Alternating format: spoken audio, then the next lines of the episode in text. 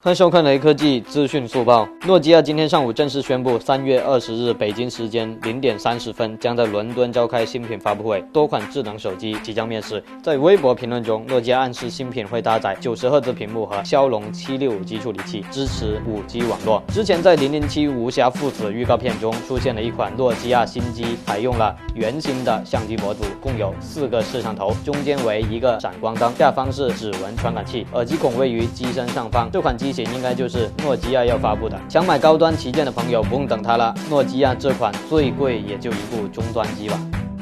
最后扫码关注雷科技公众号有福利，关注并回复“华为价格”即可获得红包，手快有，手慢无哦。